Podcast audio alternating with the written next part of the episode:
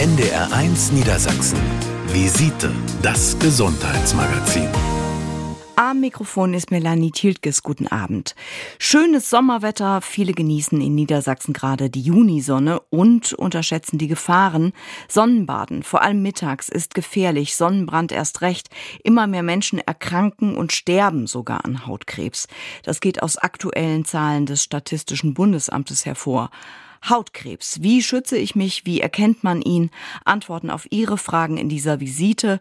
Unser Studioexperte ist der Dermatologe und Umweltmediziner Dr. Wolfgang Lensing aus Hannover. Herr Dr. Lensing, die schädliche UV-Strahlung und damit die Hautkrebsgefahr nimmt zu. Da sind sich die Experten einig. Woran liegt das? Das liegt unter anderem am Klimawandel. Wir haben eine deutliche Zunahme an Sonnentagen. Das ist erheblich. Wir haben eine Veränderung der Ozonwerte. Das heißt also, es kommt von der UVB-Strahlung, das ist ein bestimmter Teil des Sonnenlichtes, deutlich mehr unten auf der Erde an. Das ist das eine. Und diese schöne Sonne führt natürlich auch dazu, dass die Menschen gerne rausgehen. Also das Freizeitverhalten hat sich verändert. Früher gab es doch eigentlich selten mal Restaurants, die irgendwie die Außengastronomie angeboten haben. Heute werden Sie das überall sehen. Sie können draußen auf den Terrassen sitzen. Sie haben die Gastronomie fast wie in Italien, aber mhm. Sie haben eben auch die entsprechende Sonneneinstrahlung. Das Freizeitverhalten hat sich verändert. Die Leute reisen ja auch mehr als früher. Sehen Sie auch immer mehr Hautkrebsfälle in Ihrer Praxis im Alltag? Das hat sich dermaßen verändert, dass wir uns manchmal fragen, wo denn die Hautkrankheiten geblieben sind. Die meisten Dermatologinnen und Dermatologen erledigen in ihrer Praxis zu mindestens 80 Prozent Prozent der Arbeitszeit, Hautkrebsvorsorge, Nachsorge. Das ist der größte Teil der Arbeit. Mhm. Ganz wichtig ist ja der Hauttypencheck. Ähm, wer ist besonders gefährdet? Es gibt ganz unterschiedliche Einteilungen der Hauttypen. Wir äh, richten uns meist nach der in Grad 1 bis 4. 1 ist der keltische Hauttyp, der sehr helle, rotblonde, blauäugige, sommersprossige Mensch. Diese Menschen wissen eigentlich von sich selbst, dass sie gefährdet sind, also leicht Sonnenbrände bekommen. Dann kommt der etwas dunklere Typ, der schnell Sonnenbrand, aber nicht sofort einen bekommt, bis immer so weiter. Dann mhm. der mittlere, der hin und wieder Sonnenbrand bekommt, bis hin zum afrikanischen Hauttyp, der relativ vor Sonnenbränden geschützt ist, allerdings auch nur, wenn die Haut trainiert ist. Also auch Afrikaner können, wenn sie eine Zeit lang nicht in der Sonne waren und sich ganz plötzlich der Sonne aussetzen, schwere Sonnenbrände kriegen. Die Sommersprossen hatten Sie gerade schon als Stichwort gebracht. Wir alle äh, sollten ja unsere Leberflecken und Muttermale aufmerksam beobachten. Wer davon viele hat, ist besonders gefährdet. Ja und nein. Also der sogenannte schwarze Hautkrebs, der aus den Leberflecken heraus sich entwickelt, kommt nur zu circa 30 Prozent tatsächlich aus bestehenden Leberflecken. 60 äh, bis 70 Prozent der schwarzen Hautkrebse entstehen neu. Das größere Problem, wenn einer sehr viele Leberflecke hat, ist, dass er gar nicht merkt, wenn plötzlich ein neuer kleiner schwarzer oder braunschwarzer Fleck auftaucht, der sich da zu den anderen gesellt. Das merkt man dann gar nicht so. Mhm. Das ist aber von vornherein bereits schon ein schwarzer Hautkrebs und gar kein Leberfleck. Wie oft sollte ich denn zur Hautkrebsvorsorge gehen und das anschauen lassen? Das hängt von ihrem Hauttyp ab. Auch da wieder der helle Hauttyp ist mehr gefährdet, sollte also auch häufiger mal kommen. Wenn einer mehr als 50 Leberflecke hat, sagen wir, sollte er tatsächlich versuchen, einmal im Jahr und bei über 100 Leberflecken tatsächlich auch zweimal im Jahr einen Check durchführen zu lassen. Die gesetzlichen Krankenkassen bezahlen das ab dem 35. Lebensjahr alle zwei Jahre und einige Krankenkassen auch unter dem 35. Lebensjahr, also schon früher einmal oder alle zwei Jahre. Jahre. Sie haben schon angesprochen, es gibt ähm, verschiedene Hautkrebsarten, den weißen und den schwarzen Hautkrebs. Äh, wie unterscheiden die sich? Es gibt ganz viele verschiedene Hautkrebsarten, noch eine Reihe mehr, aber äh, die Fallzahlen sind in der Tat zunächst mal bezogen auf den sogenannten hellen Hautkrebs. Er ist hell, das ist eigentlich ein falscher Begriff. Hell bedeutet, er ist nicht so schwarz wie der schwarze Hautkrebs. Das stimmt aber nicht. Er kann auftauchen als rotes Knötchen, als braunes Knötchen oder auch im Ausnahmefall mal als schwarzes Knötchen. Genauso wie leider auch der sogenannte schwarze Hautkrebs, also der Hautkrebs, der sich aus den Pigmentzellen der Haut entwickelt, auch rot imponieren kann, also als rotes Fleckchen auftreten oder Knötchen auftreten kann. Dann ist es extrem schwer zu erkennen und entwickelt sich dann aber in der Regel irgendwann auch braun oder braun-schwarz. Mhm. Aber da macht es schon Sinn, dass ich mich selbst auch beobachte und schaue, hat sich irgendwas Neues gebildet. Ähm, also regelmäßig selber schauen, äh, würden Sie sagen, macht auch Sinn. Die Selbstinspektion ist der allerwichtigste Teil der Krebsvorsorge. Es ist überhaupt ja die einzige Krebsvorsorge, die wir als Menschen bei uns selber jeden Tag betreiben könnten, wenn wir wollten. Also einmal hin und wieder mal wirklich schauen, aufmerksam schauen, vielleicht auch mal Fotografien von der eigenen Haut anfertigen mhm. und es gibt tatsächlich Untersuchungen, Singles haben eine deutlich schlechtere Prognose, weil niemand mehr den Rücken anschaut. Also es ist wichtig, wenn man alleine lebt, vielleicht auch mal Freunde oder Bekannte äh, zu bitten, doch auch mal den Rücken anzugucken oder auch da mal ein Foto zu schießen. Also wirklich hinzugucken. Wenn da jetzt so ein Verdachtsfall ist, so ein Pünktchen, jemand kommt äh, zu Ihnen, sagt, da ist etwas, das ist mir aufgefallen. Wie diagnostizieren Sie das überhaupt? Zunächst mal fragt man äh, nach der Familiengeschichte, ob es in der Familie mehr Hautkrebs gibt. Es gibt eine ganz seltene Variante, wo halt Familien dann auch äh, höhere Raten haben von Hautkrebsen. Und ansonsten äh, muss man den Patienten bitten, sich auszuziehen und wirklich die Haut vollständig von oben bis unten anzugucken. Denn es kommt darauf an, ja, das Beispiel ist, den Kolibri zu finden. Also das mhm. eine Vögelchen, was sich unterscheidet von all den anderen. Das heißt, heißt, man muss den einzelnen neuen Fleck einordnen können in das Gesamtschema. Nehmen Sie dann auch Gewebeproben, um ganz sicher zu gehen? Das erste ist mal mit äh, bestimmten Lupensystemen die Haut durchzumustern und dann zu gucken. Und wenn man etwas Auffälliges findet, selbstverständlich wird immer eine Gewebeprobe entnommen, wird der Pathologin zugezogen. Das sind spezialisierte Dermatohistopathologen und die können dann äh, nähere Auskünfte darüber geben, um was es sich genau handelt. Hm. Die Heilungschancen für Hautkrebs haben sich ja in den letzten Jahren immens verbessert, auch die Behandlungsmethoden. Wie gehen Sie weiter vor nach so einem Verdachtsfall? Also das ist pauschal ein wenig. Also der helle Hautkrebs lässt sich relativ gut operativ behandeln, wenn er früh diagnostiziert wird. Das Entscheidende ist wirklich früh zu kommen. Das gilt auch gerade für ältere Menschen, die dann oft sagen, ach naja, es lohnt nicht und ich warte noch und vielleicht mhm. geht's von alleine wieder weg. Nein, es geht eben leider nicht von alleine wieder weg. Und darum bitte frühzeitig kommen. Früh operiert bedeutet Heilung beim hellen Hautkrebs. Das ist überhaupt gar kein Problem. Aber man muss eben möglichst möglichst rasch als, als Hautarzt daran können. Das ist das eine. Der schwarze Hautkrebs, da haben wir wenn wir früh operieren, das Gleiche. Man kann damit den Hautkrebs sanieren. Der Patient hat dann keine Folgen. Wenn wir natürlich spät dran sind und wenn Metastasen aufgetaucht sein sollten, dann wird es kompliziert. Aber da gibt es inzwischen eine ganze Reihe hocheffektiver neuer Medikamente. Also auch da muss man die Hoffnung durchaus nicht aufgeben. Werden wir später noch ein bisschen vertiefen. Äh, was sind denn, Herr Dr. Lensing, Anzeichen, die ich selbst feststellen kann? Sie haben schon gesagt, wenn da plötzlich sowas auftaucht, was vorher nicht da war, gibt Gibt es denn auch Veränderungen, raue Stellen, irgendwelche Rötungen, bei denen Sie sagen würden, das ist auch schon was, damit sollten Sie kommen? Also Hautkrebse machen keine subjektiven Beschwerden. Also man merkt die nicht. Wenn es juckt, wenn da rote Flecken sind, die jucken, die irgendwie äh, sonderbar sind, dann sind die in der Regel nicht wirklich böse. Der Hautkrebs taucht einfach auf als neues Knötchen, als Knoten, als Fleck. Etwas, was da vorher nicht war und was wirklich auch sich mit der Zeit verändert, also langsam anfängt zu wachsen, bei den roten Flecken manchmal auch Nest, dann wird es schon ein bisschen kritischer.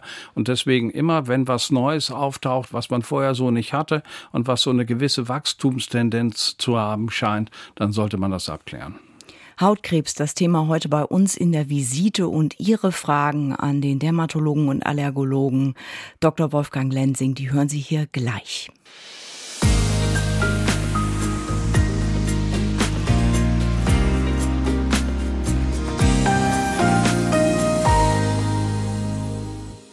Am Mikrofon ist Melanie Tiltges. Dunkle Flecken, tiefe Falten und spröde Haut. Da zeigen sich bei vielen Sonnenanbetern die Sünden der letzten Jahrzehnte.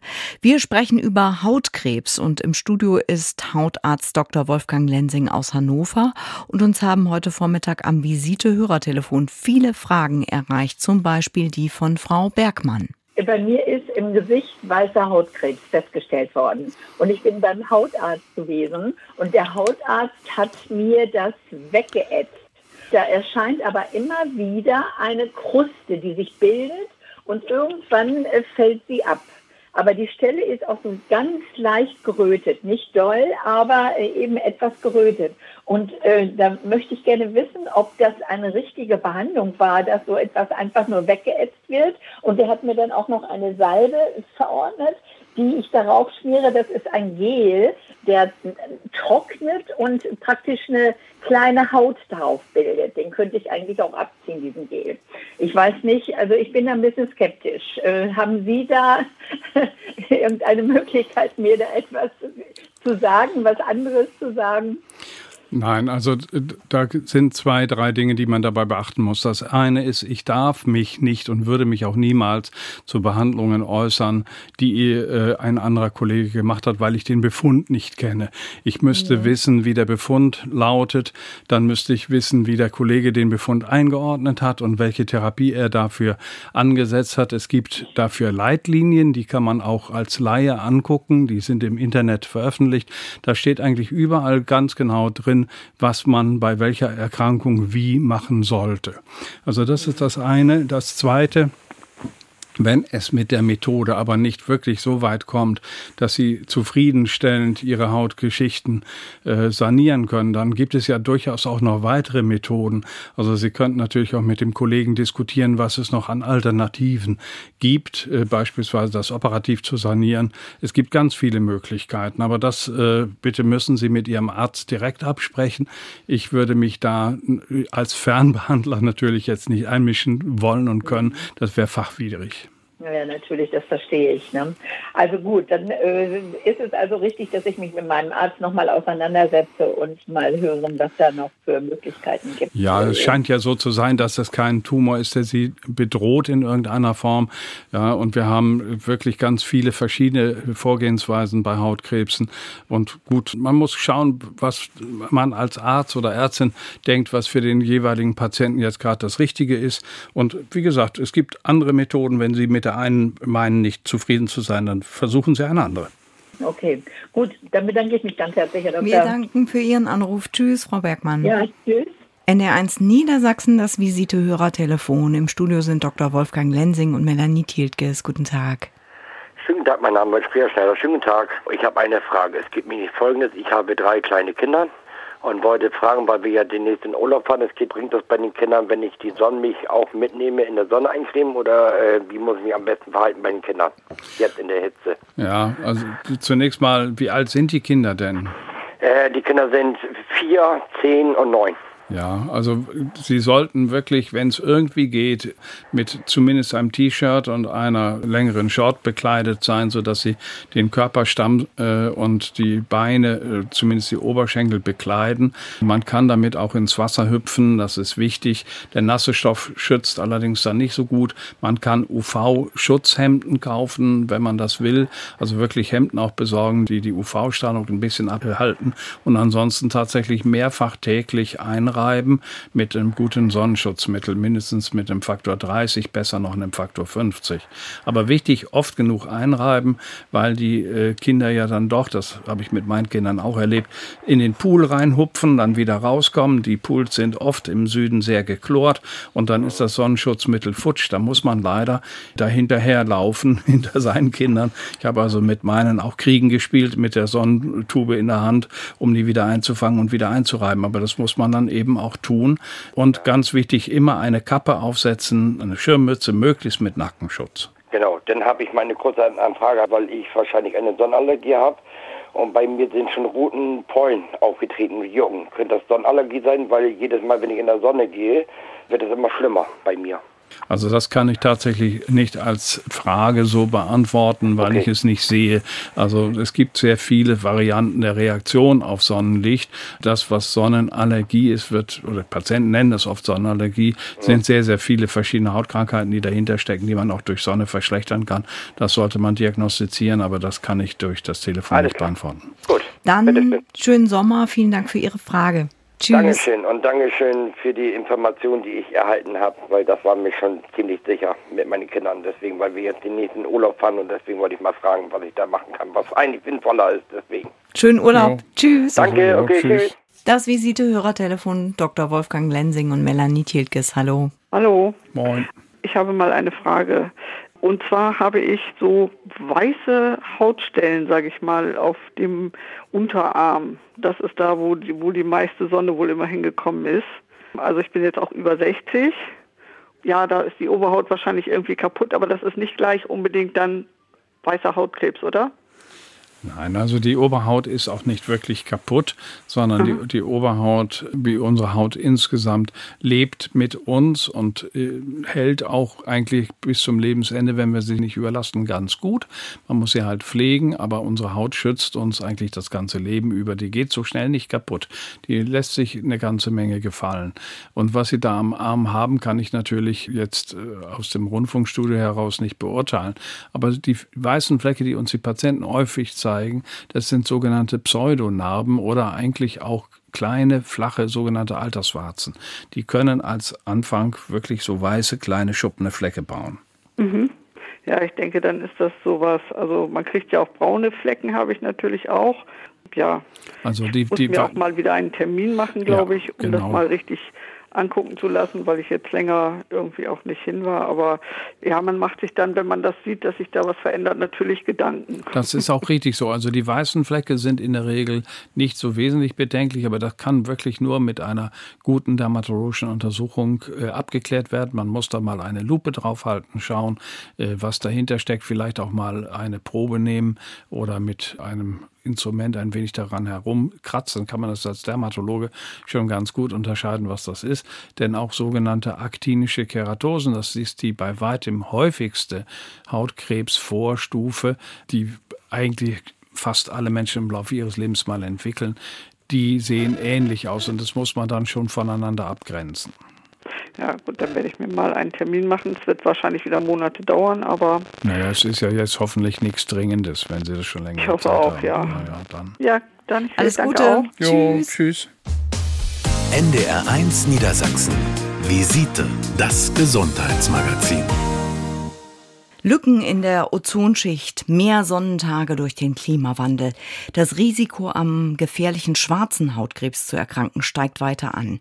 Die jüngste Bundesstatistik ist alarmierend. Die Zahl der Hautkrebstoten hat sich im Vergleich zu 20 Jahren zuvor fast verdoppelt.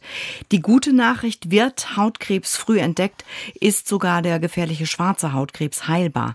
Thema auch bei den Kollegen der NDR Fernsehvisite nächsten Dienstag. Hier bei NDR 1 Niedersachsen im Studio ist Hautarzt Dr. Wolfgang Lensing aus Hannover. Herr Dr. Lensing, auch ein bösartiges Melanom, so heißt das ja, der schwarze Hautkrebs kann frühzeitig erkannt vollständig geheilt werden, aber auch in fortgeschrittenen Stadien ist die Therapie heute viel erfolgreicher. Ähm, was hat sich da getan in puncto Medikamente? Es hat sich eine ganze Menge getan. Wir hatten früher eine wirklich hohe Sterbequote. Wir haben mittlerweile eine vollkommene Abheilungsquote von über 98 Prozent. Das heißt, früh operiert, früh erkannt, ist das Ganze überhaupt kein Thema. Man muss keine Angst haben. Jetzt, was die neuen Medikamente angeht, hat man tatsächlich es geschafft zu untersuchen, wie das Immunsystem der Menschen auf den schwarzen Hautkrebs reagiert. Man hat mittlerweile erkannt, dass das Metastasieren, also wenn es weiter fortgeht und der äh, Tumor weiter wächst, wesentlich entscheidend vom Immunsystem des Menschen, mhm. also im Abwehrsystem, mit beeinflusst wird. Wenn das Abwehrsystem den Tumor erkennt, kann das Abwehrsystem den Tumor restlos beseitigen. Nachdem man das erkannt hat, hat man auch gesehen, wie man die Abwehrsysteme stärken kann, beeinflussen kann, so dass sie den Tumor erkennen. Und vor allem kann man auch dem Tumor selber die Möglichkeiten wegnehmen, sich gegen das Abwehrsystem zu schützen. Das ist tatsächlich so ein bisschen wie, wie ein Krieg. Der Tumor schützt sich gegen die Immunzellen, die Immunzellen versuchen ihn anzugreifen, irgendwann geben die auf. Wenn man dem Tumor diese Möglichkeit wegnimmt, sich zu schützen und gleichzeitig die Immunzellen zu stärken, dann kann mit dem körpereigenen Abwehrsystem letztlich der Tumor restlos beseitigt werden. Da kommen Verläufe, die wir früher uns niemals hätten vorstellen können, dass Patienten tatsächlich geheilt werden. Also das ist ja schon mal sehr toll.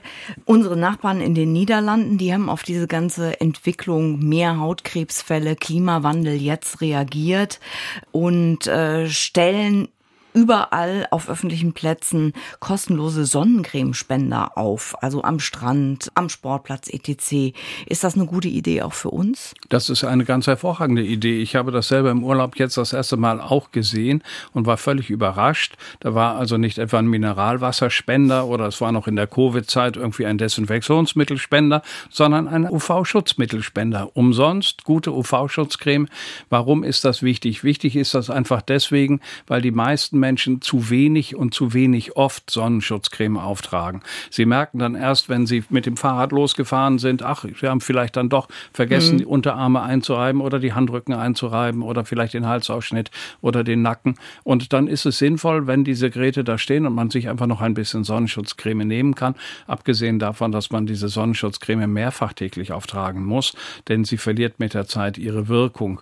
Das wird oft nicht bedacht und deswegen macht es Sinn, das äh, dort auch hinzustellen, weil viele Leute vielleicht doch nicht gerade mit großen Packungen Sonnenschutzcreme durch die Landschaft laufen. Mhm. Viel hilft viel, höre ich da schon. In den Drogeriemarktregalen stehen ja jede Menge Cremes und Sprays in jedem Lichtschutzfaktor und auch jeder Preisklasse. Wie finde ich denn das Richtige für mich? Über Hauttypen haben wir ja schon gesprochen. Ja, das ist natürlich eine Frage, die man so pauschal nicht beantworten kann. Das Richtige ist zunächst mal, sich vor Augen zu führen, dass es wichtig ist, das überhaupt zu benutzen. Mhm. Sie brauchen zwei Milligramm pro Quadratzentimeter Cremeauftrag drei bis viermal am Tag. Das wäre also bei einem äh, 1,75 Meter großen Menschen mit zwei Quadratmeter Hautoberfläche 40 Gramm pro Auftrag, wenn man die ganze Haut einreiben würde, also mhm. beispielsweise am Strand. 40 Gramm pro Auftrag, das muss nach jedem Baden wiederholt werden, nach jedem Abtrocknen. Wenn man das also wirklich machen wollte, wäre man äh, wirklich auch arm, weil eine große Menge von diesen Mitteln verwendet werden muss. Es gibt gute Mittel, die auch UVA-Schutz bieten, nicht nur UVB-Schutz, aber wichtig ist eines im Endeffekt, leider, und das ist ein bisschen frustrierend. Wenn man trotz Sonnenschutzmittel noch braun wird mhm. im Urlaub, dann hat man tatsächlich keinen Sonnenschutz betrieben. Denn die Bräune ist ein Zeichen der Sonnenschädigung, so gemein, wie das jetzt klingt mhm. für viele Leute, aber das ist so.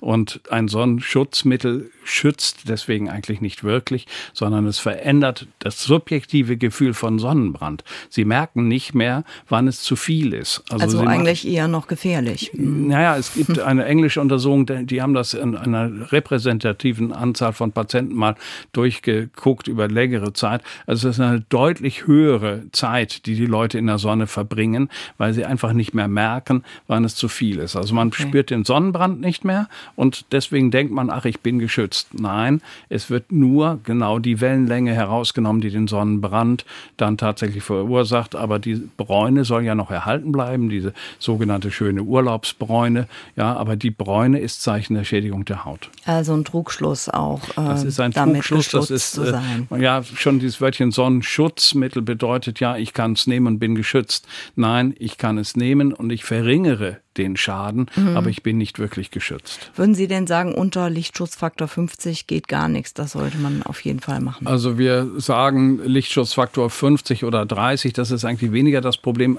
als tatsächlich die Menge, die man auftragen muss. Man muss wirklich dick und viel auftragen und man muss es flächig und konsequent auftragen. Das ist viel wichtiger als nur der Schutzfaktor als solcher. Im Übrigen, der Schutzfaktor erhöht sich nicht durch mehrfaches Auftragen. Also wenn das 50 50 ist, bleibt es 50. Okay. Auch wenn Sie viermal drauf tun, ist es immer noch 50. Äh, sprechen wir mal über was, was weder äh, klebt noch schmiert und auch äh, nicht viel kostet. A, in den Schatten gehen und B, Kleidung. Die richtige Kleidung kann ja vor Sonne sehr viel besser schützen. Äh, was sagen Sie, welches Material, welche Farbe, was sollten wir anziehen? Farbe und Material sind zunächst zweitrangig. Man kann den Stoff nehmen und ihn gegen die Sonne halten. Wenn man das tut und man kann dadurch nicht durchgucken, das heißt, es ist richtig schwarz, man hält eine helle Lichtquelle, guckt und sieht nichts, dann ist man schon ein bisschen äh, geschützt. Also die äh, T-Shirts schützen so um 30 Prozent beispielsweise im Schnitt vor den UV-Strahlen. Also man bräuchte, wenn man wirklich geschützt sein wollte, mehrere Lagen Oder es gibt eben auch UV-Schutzkleidung. Mhm. Und ist ein bisschen verdrießlich, dass das in Australien beispielsweise selbst, soweit ich weiß, für Unterwäsche vorgesehen ist, dass sie überall sogenannte UV-Schutzlabels haben. Also man mhm. kann genau gucken, dieses Hemd schützt mich mit so und so viel Prozent. Dann kann ich meinen Schutzfaktor optimieren. Das haben wir hier nicht. Aber wir sollten das eigentlich in Anbetracht dieser Hautkrebssituation und des Klimawandels auch in Europa einführen, dass eigentlich man bei jedem Hemd, bei jedem Unterhemd äh, sehen kann, aha, so und so viel Schutzfaktor bietet das. Mhm. Bei Kappen und bei Kopftüchern habe ich es schon gesehen, dass Lichtschutzfaktoren angegeben werden. Speziell auch für Kinder wahrscheinlich sehr sinnvoll, sowas zu kaufen. Also es ist enorm wichtig, dass die Kinder die ganze Zeit wirklich Schirmmützen tragen, möglichst mit einem Lackenschutz. Der Berufsverband der deutschen Dermatologen hat auch ein Kindergartenprojekt gestartet. Wir haben Kindergärten beraten. Wir erwarten eigentlich, dass über den Außenspielplätzen der Kindergärten UV-Schutzsegel aufgespannt werden, mhm. sodass also auch die äh, Sandkästen beispielsweise nicht in der prallen Sonne sind, sondern auch die Kinder, wenn sie äh, draußen spielen, möglichst gut geschützt sind. Also für den Klimawandel muss auch in der Stadtplanung eigentlich äh, was passieren. Mehr Grün, mehr Schatten mehr Grün, mehr Schatten und auch ganz, ganz wichtig tatsächlich äh, Sonnenschutzschirme aufbauen, Sonnensegel aufbauen. Das gilt also auch für Außengastronomie. Äh, das hatte ich vorhin schon erwähnt. Also man, man sitzt da draußen zum Teil in der prallen Sonne. Das ist nicht gut, auch wenn die Kunden es wünschen. Das kann ich schon verstehen, dass jemand gerne braun werden möchte, muss aber realisieren, braun ist für die Haut schädigend. Mhm. Babys und Kinder brauchen ja einen ganz besonderen Sonnenschutz. Sie haben schon gesagt, ähm, UV-Schutzkleidung Kleidung ist gut. Worauf müssen Eltern noch achten? Also Babys dürfen eigentlich überhaupt nicht in die Sonne. Das ist ganz, ganz wichtig. Also auch Sonnenschutzmittel äh, sind dafür nicht geeignet für Kinder. Die müssen geschützt werden, soweit es irgend geht. Und ganz wichtig, es wird immer mal wieder über den Schatten gesprochen. Schatten ist Abwesenheit von blendendem Licht. Ich fühle mich nicht geblendet, daher bin ich im Schatten. Mhm. Schatten ist durchaus nicht Abwesenheit von UVB-Strahlung. Wenn man also am Strand ist oder am bewegtem Wasser, dann wird durch die Spiegelung tatsächlich sehr viel mehr UV UV-Strahlung abgegeben, auch von der Seite. Da reicht es eben nicht, dass man meint, man sei im Schatten. Sie sagen schon, das Schönheitsideal gebräunte Haut ist natürlich immer noch in den Köpfen. Aus Ihrer Sicht natürlich endgültig überholt. Sollten wir zurück zur vornehmen Blässe vergangener Zeiten? Naja, also in meiner Kindheit gab es eigentlich keine Menschen, die nicht mit einem Hut rausgingen oder mit Kopftüchern, die Frauen. Und ich bin auf dem Lande groß geworden. Selbst wenn man da auf allen Vieren auf dem Acker arbeitete, hatte man Hemden, die zumindest bis auf den Unterarm reichten. Na, das war dann frei, die Arbeitshände waren schon noch frei, aber ansonsten nichts. Und auf dem Trecker selbstverständlich hatten die Bauern Mützen auf. Nicht? Heute sieht man sehr viele Leute, die sehr viel mehr unbekleidet sind draußen. Da hat sich etwas gewandelt, auch in den Köpfen. Es wird sehr viel mehr Haut gezeigt, als das früher war. Und das ist vollkommen konträr zu der Klimasituation. Wir müssen unsere Haut schützen. Es kommt sehr viel mehr von oben herunter, aber statt sich zu schützen, zeigen die Leute mehr und setzen die Haut sehr viel mehr der Sonne aus. Das ist widersinnig. Hm. Ihre Fragen zum Thema Hautkrebs, äh, Vorsorge und auch wie schütze ich mich am besten, die beantwortet Dr. Wolfgang Lensing gleich.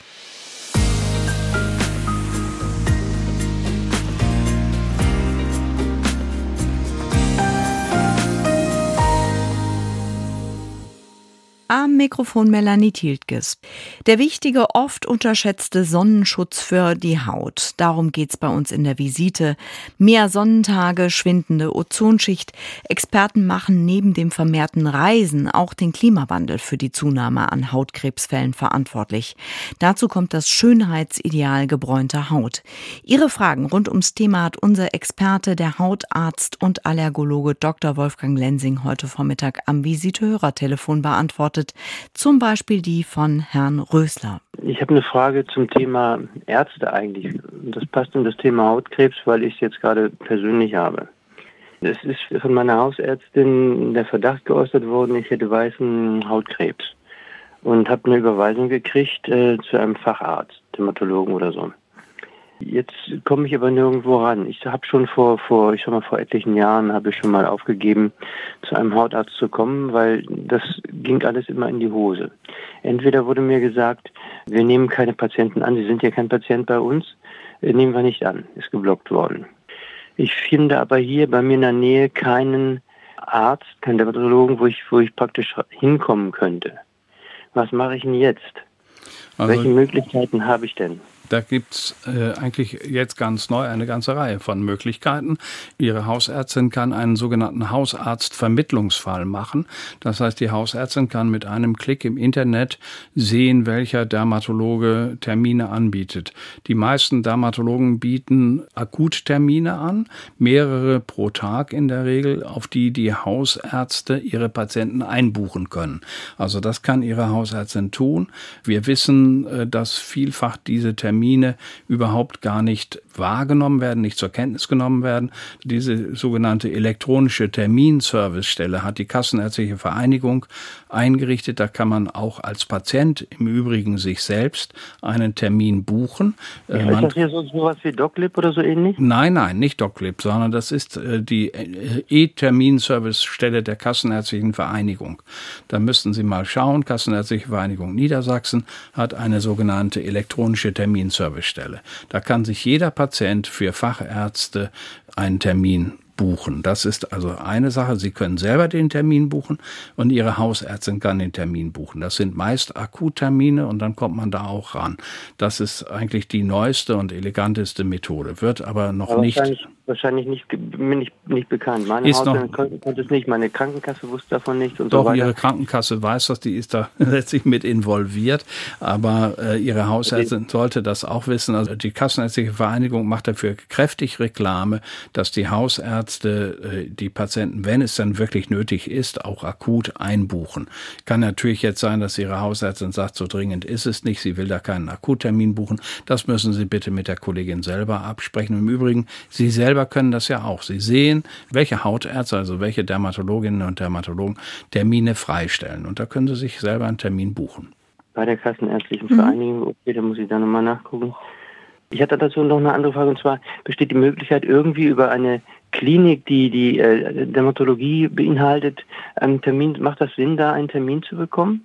Also die Kliniken sind für schwere Fälle zuständig und die sind voll mit schweren Fällen. Also mit einem ja, okay. Hautkrebs, okay. ja, der, der. Nee, nee, nee, brauchen wir nicht weiter reden. Also das, äh, Meine Hausärztin hat ja eigentlich nur den Verdacht geäußert. Mhm. So habe ich das Gut, also gelesen. dann kann es ja auch noch nicht so fürchterlich schlimm sein, denn die wirklich ja, fortgeschrittenen Fälle sieht man, da ist auch kein Verdacht mehr, sondern das ist dann eigentlich eine Blickdiagnose, die sicher auch von ihrer Hausärztin kompetent getroffen werden kann.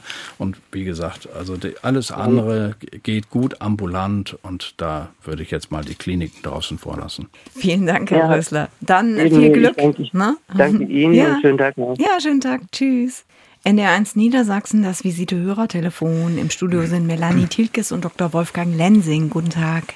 Ich hätte eine Frage zu den schwarzen Hautkrebs. Und zwar habe ich seit drei Jahren schwarzen Hautkrebs aber die können äußerlich nichts feststellen und der ist innerlich. Da haben sie jetzt gar nichts von gesagt.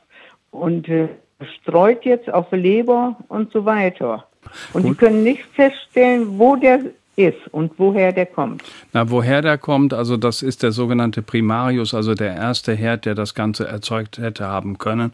Der wird häufig nicht gefunden, weil man diese Pigmentzellen, die den schwarzen Hautkrebs auslösen können, sonderbarerweise auch an den Schleimhäuten haben kann. Also Sie können den in der Speiseröhre haben, Sie können den im Darm haben, Sie können das sogar im Auge haben. Also es gibt ganz viele versteckte Lokalisationen, ja, die wir von außen gar nicht nicht sehen können und wo sich dann fatalerweise auch mal ein Hautkrebs, der jetzt dann eigentlich nicht mehr Hautkrebs heißen müsste, sondern eben das Melanom entwickeln kann. Das kann dann auch metastasieren. Aber ich bin der Meinung, äh, dass dieser Fall dann sicher auch in einer spezialisierten äh, universitären Einrichtung äh, behandelt werden sollte, ohne mich hier einklinken zu wollen.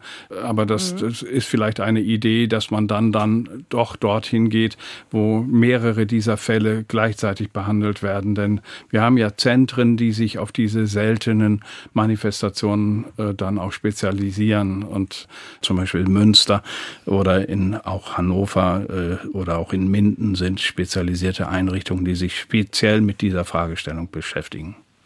Wo war das jetzt in Münster und Münster, Hannover? Münster, Hannover, Minden. Aber wie gesagt, ich darf keine Therapie oder will auch keine Therapieempfehlung geben. Sie müssten sich im Prinzip Nein. mit dem Hautarzt oder mit einem Hautarzt oder auch mit einem Onkologen, also mit einem Krebsbehandler, unterhalten, ob das für Sie jetzt äh, wirklich angezeigt ist, das zu machen. Und dann äh, natürlich auch einfach gucken. Wie gesagt, wir haben ganz neue Therapievarianten. Äh, die sind auch zum Teil ziemlich kompliziert anzuwenden. Das heißt, es machen dann eben sinnvollerweise auch nur wenige Zentren. Und da sollte man hingehen, weil da die größte Expertise ist. Ja, ja, Ja. Das hatte ich jetzt auch schon. Ich kriege zwar auch eine Therapie mit irgendwie so einem, so einem am Tropf irgendwie so eine Immuntherapie, aber ja, das ist eigentlich ganz gut, aber es schlägt nicht an. Die Metastasen, also die wachsen und sind auch neue hinzugekommen. Also müsste ich am besten mal irgendwo nach der Spezialklinik hin. Ne? Also das klingt so, wenn Sie sagen, äh, Sie bekommen bereits eine Immuntherapie, dann haben die Kollegen sich ja da auch äh, entsprechend schlau gemacht. Das ist ja sehr gut. Aber wenn Sie sagen, das funktioniert nicht hinreichend oder es ist noch eine Verschlechterung eingetreten, ja, wie gesagt, dann wünsche ich Ihnen viel Erfolg dabei und sich da noch weiter zu orientieren und zu gucken, was kann man denn da noch tun. Ja, gut. Wir wünschen Ihnen alles Gute und vielen Dank für Ihre Frage. Danke Ihnen auch. Ja, Gut. Tschüss. Tschüss. NDR1 Niedersachsen, das Visite Hörertelefon. Im Studio sind Melanie Tilkes und Dr. Wolfgang Lensing. Tag. Ja, ich habe ein, zwei Fragen an den Doktor. Ja, schießen Sie los. Ja, ich wollte ganz gern wissen, äh, wie das mit diesen äh, Sonnencremes ist. Ob es jetzt egal ist, ob es noch Sonnencreme oder eine Sonnenmilch und welcher LSF, sag mal jetzt so, äh, gerade so Leute ab 50 oder über 50. Ich habe immer das Gefühl, dass ich nicht richtig oder dass ich langsamer braun werde, wenn, wenn ich dann, was weiß ich, LSF 30 nehme und ich weiß nicht, spielt das eine Rolle oder äh, ist LSF 20 besser oder Also LSF heißt der Lichtschutzfaktor. Und der Lichtschutzfaktor sollte möglichst hoch sein. Je höher, desto besser. Aber man sollte auch schauen, was sonst noch in den Sonnenschutzmitteln drin ist. Sinnvoll ist beispielsweise immer auch ein mineralischer Schutz. Das heißt, es bildet sich ein gewisser Film auf der Haut. Der ist deutlich wirksamer als alleine nur der chemische Sonnenschutz, der sonst in den meisten Sonnenmitteln mit drin ist oder Sonnenschutzpräparaten mit drin ist. Wichtig ist, dass man davon genügend aufträgt. Also Milch lässt sich sehr leicht auftragen, hat aber nicht so viel äh, Substanz pro Quadratzentimeter wie beispielsweise eine Creme oder eine Lotso. Wichtig ist, dass Sie wirklich ein bisschen reiben müssen, sonst ist das Zeug zu dünn und Sie haben möglicherweise nicht genügend äh, Substanzauftrag. ne? Sie brauchen zwei Milligramm im Prinzip pro Quadratzentimeter, das heißt pro Einreibung 40 Gramm um einen ganzen Körper einzureiben. Und wenn Sie nur die Arme behandeln, natürlich dann insgesamt weniger. Aber wichtig ist, einreiben, mehrfach am Tag einreiben und genügend einreiben. Und, und woher weiß ich, welche äh, Sonnencremes diese mineralischen Stoffe äh, beinhalten? Sie können das in der Apotheke kaufen, Sie können sich da beraten lassen und einfach die besten Mittel da sich empfehlen lassen. Die Studien sind ja alle firmenbasiert, das muss man wissen. Also solche Untersuchungen, was jetzt gut oder schlecht als Sonnenschutzpräparat ist, wird von den Herstellern gemacht. Die haben ihre Models, die müssen dann tatsächlich Patienten beziehungsweise Models vor Ort bestrahlen und gucken, ab wann die so braun werden. Das ist oder auch rot, je nachdem.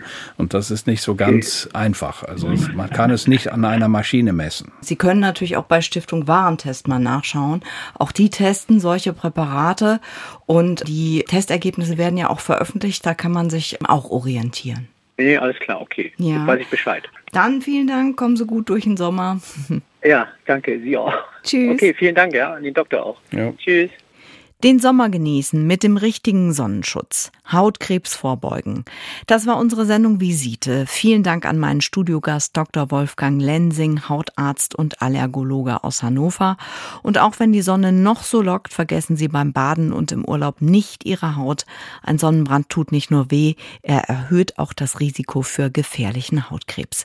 Bleiben Sie gesund. Im Visitestudio war Melanie Tilkes. Schönen Abend noch.